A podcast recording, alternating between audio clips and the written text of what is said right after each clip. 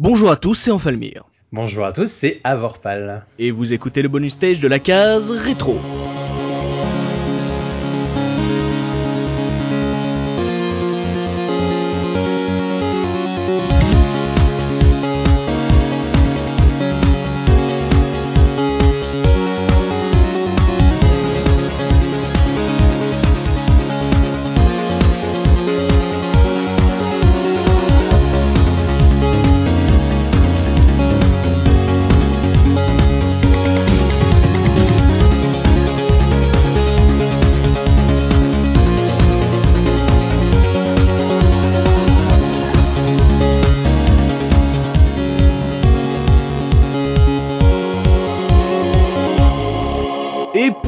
Premier numéro de cette nouvelle formule des bonus stage, nous allons revenir avec Avorpal sur Broken Sword, plus connu sous nos latitudes sous le nom des Chevaliers de Baphomet, point and click développé par Revolution Software et sorti sur PC et PlayStation en 1996. Et n'oublions pas, mon cher Enfalmir, que par la suite, le premier Chevalier de Baphomet a été porté sur Game Boy Advance en 2005, ce qui il faut bien l'admettre, un choix plutôt surprenant, mais qui restait fonctionnel. Enfin, une version Director's Cut plus étoffée que la version de base est sortie sur Wii et DS en 2009, puis sur PC, iPad et iOS en 2010. Un jeu qui a eu plutôt une grosse durée de vie. Hein. Ouais, oui, on va s'intéresser tout particulièrement à la musique du jeu, euh, composée par l'Australien euh, Barrington Flang, euh, qui a également signé le score des boucliers de Quetzalcoatl et de In Cold Blood, toujours chez Revolution Software. Et on va commencer tout de suite par la première piste que nous voulions vous proposer dans ce bonus stage avec The Intro, qui porte évidemment bien son nom puisqu'elle correspond à la scène d'intro du jeu, et on se retrouve juste après pour parler d'histoire avec un petit et un grand H.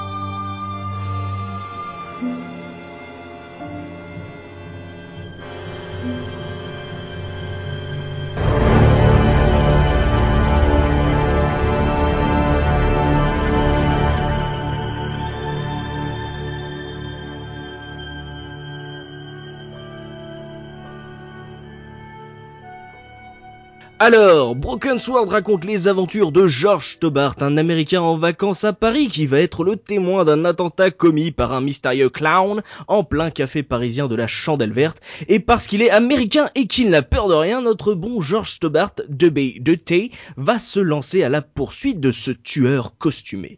Et quelle poursuite accompagnée d'une journaliste du nom de Nicole Collard, George va voir du pays, de Paris à l'Irlande en passant par la Syrie ou l'Écosse.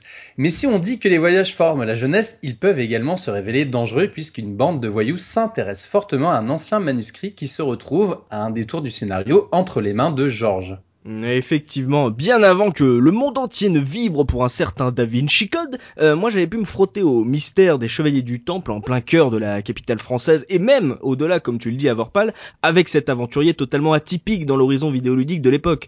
Euh, j'ai longtemps cru d'ailleurs que ce jeu, bah, c'est un jeu français, euh, entre le nom du studio Révolution, le nom du concepteur Charles Cécile et même la mise en place si réussie du jeu au cœur d'un pari de tous les jours, finalement, ça a fait illusion chez le jeune ado que j'étais à la fin des années 90. Alors que non, le jeu, bah, il est anglais quoi. Comme tout ado élevé au bon grain des récits d'aventure, des mystères folkloriques, bah c'était évident que j'allais plonger avec un plaisir énorme dans cette histoire des, chevaliers de Baphomet, un peu euh, de contexte historique, une dose de fantastique, une pincée d'humour, un soupçon de voyage. Euh, cette aventure était si bien dosée que ça a fait partie des rares jeux totalement linéaires que je peux me refaire au moyenne une fois par an, juste pour le plaisir. Pour ma part, Broken Sword a été précisément le second point and click auquel j'ai joué de ma vie, le premier étant Thorin's Passage. Mhm. Je le prononce très mal, hein, désolé. J'étais tout genou à l'époque de sa sortie et j'admets sans honte ne pas avoir pigé une grande partie du scénario, peut-être parce que je passais une bonne partie de mon temps le nez dans un magazine à éplucher la Solus. Mhm. Mais qu'est-ce qu'il était dur ce jeu pour un gamin comme moi En même temps, je n'étais pas vraiment habitué à cogiter sur un jeu vidéo puisque sur PlayStation, je passais quasiment tout mon temps sur Tekken 2, donc côté réflexion, on repassera. Hein. Mm. Mais j'avais beau être nul et bloqué à chaque énigme, j'avais adoré l'univers très bande dessinée et les personnages attachants et plus vrais que vrais grâce à un doublage de haute volée. Oh oui. Allez, trêve de blabla pour l'instant et écoutons un morceau que j'adore tout particulièrement parce que c'est du violon et que c'est drôlement entraînant, Irlande.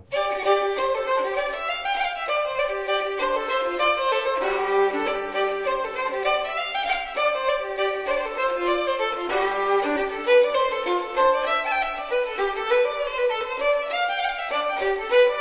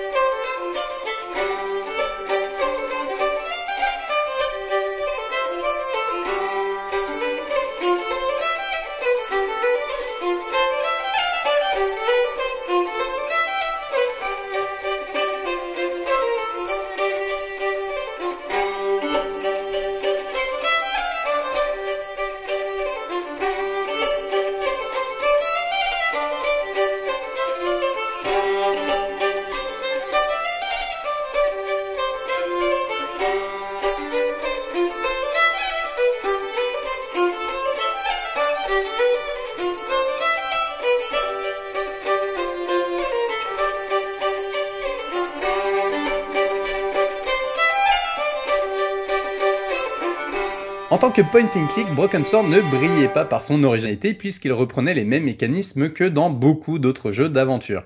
Une souris à la main, il fallait trouver des objets dans le décor puis éventuellement les utiliser à un point précis pour faire avancer l'histoire. Classique mais efficace. Par contre, si comme moi ou comme Enfa, vous avez connu Broken Sword sur PlayStation, vous avez eu l'immense joie d'y jouer à l'aide d'une manette. Oui, tout à fait, parce que moi, moi, j'avais pas la, fameuse souris de la, PlayStation 1 euh, et en mm. même temps, bon, qu'il avait. Euh, je trouvais, mais moi, j'ai trouvé que ce système euh, contextuel, il s'avère assez bien pensé, même pour l'utilisation à la manette. En plus, grâce aux gâchettes du pad PlayStation, on pouvait doser la vitesse de déplacement du curseur histoire de se déplacer soit pixel par pixel ou au contraire traverser l'écran hyper rapidement, ce qui s'avérait assez pratique au final. Euh, le seul point noir de l'interface sur la version PlayStation, c'était l'absence malheureuse d'un simple menu principal, euh, ce qui nous obligeait à lancer le jeu avec son intro, ses temps de chargement, avant de pouvoir enfin mettre le jeu en pause pour charger sa partie. on, va pas se le cacher, on a connu plus ergonomique. Euh, c'est probablement pour ça qu'on connaît tous si bien les premières lignes de dialogue de George, vu qu'on les a entendues un nombre incalculable de fois. Alors que je me relevais, tout ce que je pouvais entendre, c'était le bourdonnement lointain des voitures. La vie continuait autour de moi, mais cette explosion allait bouleverser mon existence. C'est dingue comme la PlayStation et sa concurrente directe, la Saturn, ont accueilli beaucoup de jeux pensés pour un clavier souris, mais adaptés bon gré mal gré sur console. Warcraft, Myst, Discworld, Command Conquer, les Chevaliers de Baphomet en font partie et clairement je ne suis vraiment pas fan. À l'époque je n'avais pas vraiment de point de comparaison puisque je n'avais pas de PC, mais maintenant personne ne me fera plus jamais jouer à un jeu d'aventure avec une manette. Enfin, je dis ça, mais la mode est tout de même à la manette, preuve en est du reboot de King's Quest, qui est mm. bien plus jouable à la manette. Dans le cas de Broken Sword, c'était effectivement tout à fait jouable, mais le fait de ne pas pouvoir me rendre instantanément sur une zone précise de l'écran avait le don de m'agacer prodigieusement. Ouais, effectivement, moi j'aimerais bien vous dire que par exemple j'ai aimé l'évolution du système de jeu de ce point and click avec le curseur euh, qui change automatiquement d'état euh, selon son contexte, mais en fait, aussi loin que je me souvienne, bah Broken Sword c'est probablement mon tout premier point and click du genre. Euh, j'ai pas eu de PC à la maison quand j'étais gosse, je suis passé à côté de la grande rivalité entre Sierra et LucasArts. Bien sûr, j'étais familier des jeux d'aventure à l'Atlantis ou même Toriko sur Sega Saturn, souvenez-vous. mais moi, Zork, SRAM, Maniac Mansion, c'est un monde qui m'était à l'époque mais totalement inconnu et euh, j'ai donc pas pu jauger de l'évolution apportée par euh, cette simplification du gameplay qu'on pourrait dire. Et mais parler de simplification, c'est absolument pas un gros mot. Au contraire, euh, c'est tout bonnement la version bah, la plus épurée de ce système de jeu, la plus optimisée. Et c'est pas pour rien que ce système-là, il a que très peu changé depuis cette époque. À mon avis, et ce n'est que mon avis, il est tout simplement parfait. Il est simple, il est lisible, il est complet. Et maintenant, je vous propose d'écouter la piste The Templars qui nous plonge avec beaucoup de talent dans l'ambiance mystérieuse du secret des Templiers et nous on se retrouve tout de suite après.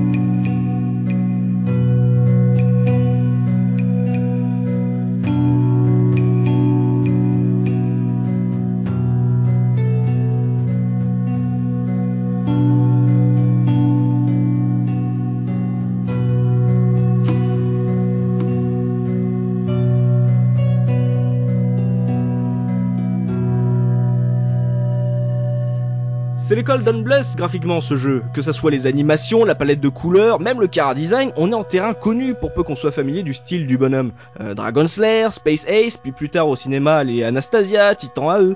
Et puis on est dans des décors qui grouillent de vie, avec des personnages qui se baladent dans les tableaux au lieu d'être plantés là à attendre qu'on vienne leur parler. Et on retrouve d'ailleurs l'identité du studio dans ce choix fait de mettre en avant les décors plutôt qu'afficher systématiquement les personnages en gros plan. On perd bien sûr en détail dans les sprites des personnages, mais on gagne en lisibilité sur l'environnement et les options qui s'offrent à nous pour résoudre des énigmes avec beaucoup de plans larges notamment. Quand j'ai acheté les Chevaliers de Baphomet à l'âge fabuleux de 12 ans, j'étais totalement sensible à ces graphismes BD fourmillant de mille détails. Cette passion pour ce style ne m'a d'ailleurs jamais tout à fait quitté et encore aujourd'hui je préfère 100 fois les jeux à la direction artistique un peu folle et originale plutôt que les jeux ultra réalistes en full 3D sans âme qui pullulent sur console et PC. Mm. Je n'ai rien contre le besoin de se rapprocher de la réalité, mais le jeu vidéo n'est-il pas justement le moyen d'exprimer tout autre chose que la réalité? Bref, c'est un autre débat, mais toujours est-il que Broken Sword n'est pas le plus beau jeu de son époque, mais il aura rempli la mission qui lui avait été confiée, nous faire voyager et nous raconter une fabuleuse histoire à travers un univers haut en couleurs et chaleureux comme pas permis. Oui, on, on, va pas se mentir, ce Broken Sword, il a eu la chance de sortir un an avant le troisième épisode des Monkey Island, qui pour le coup le surpasse totalement dans le style dessin animé interactif. Mais grâce à son cachet Don Blunts, comme je le disais, le jeu arrive malgré tout à tenir la route. Et le fait d'avoir régulièrement des cinématiques qui mettent en avant les personnages, ça permet justement de faire le pont avec des phases de jeu où ces personnages sont pour le coup bien moins détaillés. Et comme je le disais, dans Broken Sword, c'est surtout les décors qui sont mis en avant. Et quel décor On voyage dans le jeu, on en prend plein les yeux au fil de l'enquête de George. J'ai une préférence d'ailleurs pour euh, toute la séquence irlandaise où on a entendu une piste d'OST. Euh, J'aurais d'ailleurs aimé euh, en voir plus, une version plus dense de cette de ce passage en Irlande, mais ça bon, c'est mon côté celtique qui parle. Hmm. Mais, bon, on a quand même eu le droit à une des plus belles représentations de Paris dans un jeu vidéo ever. Finalement, je vais pas bouler mon plaisir. En parlant de plaisir, nous allons écouter Spain qui, grâce à la magie des souvenirs, va nous renvoyer tout droit en 1996 alors que les Spice Girls étaient encore à la mode et que le monde découvrait une invasion d'extraterrestres complètement loufoque au cinéma avec Mars Attack. Enjoy!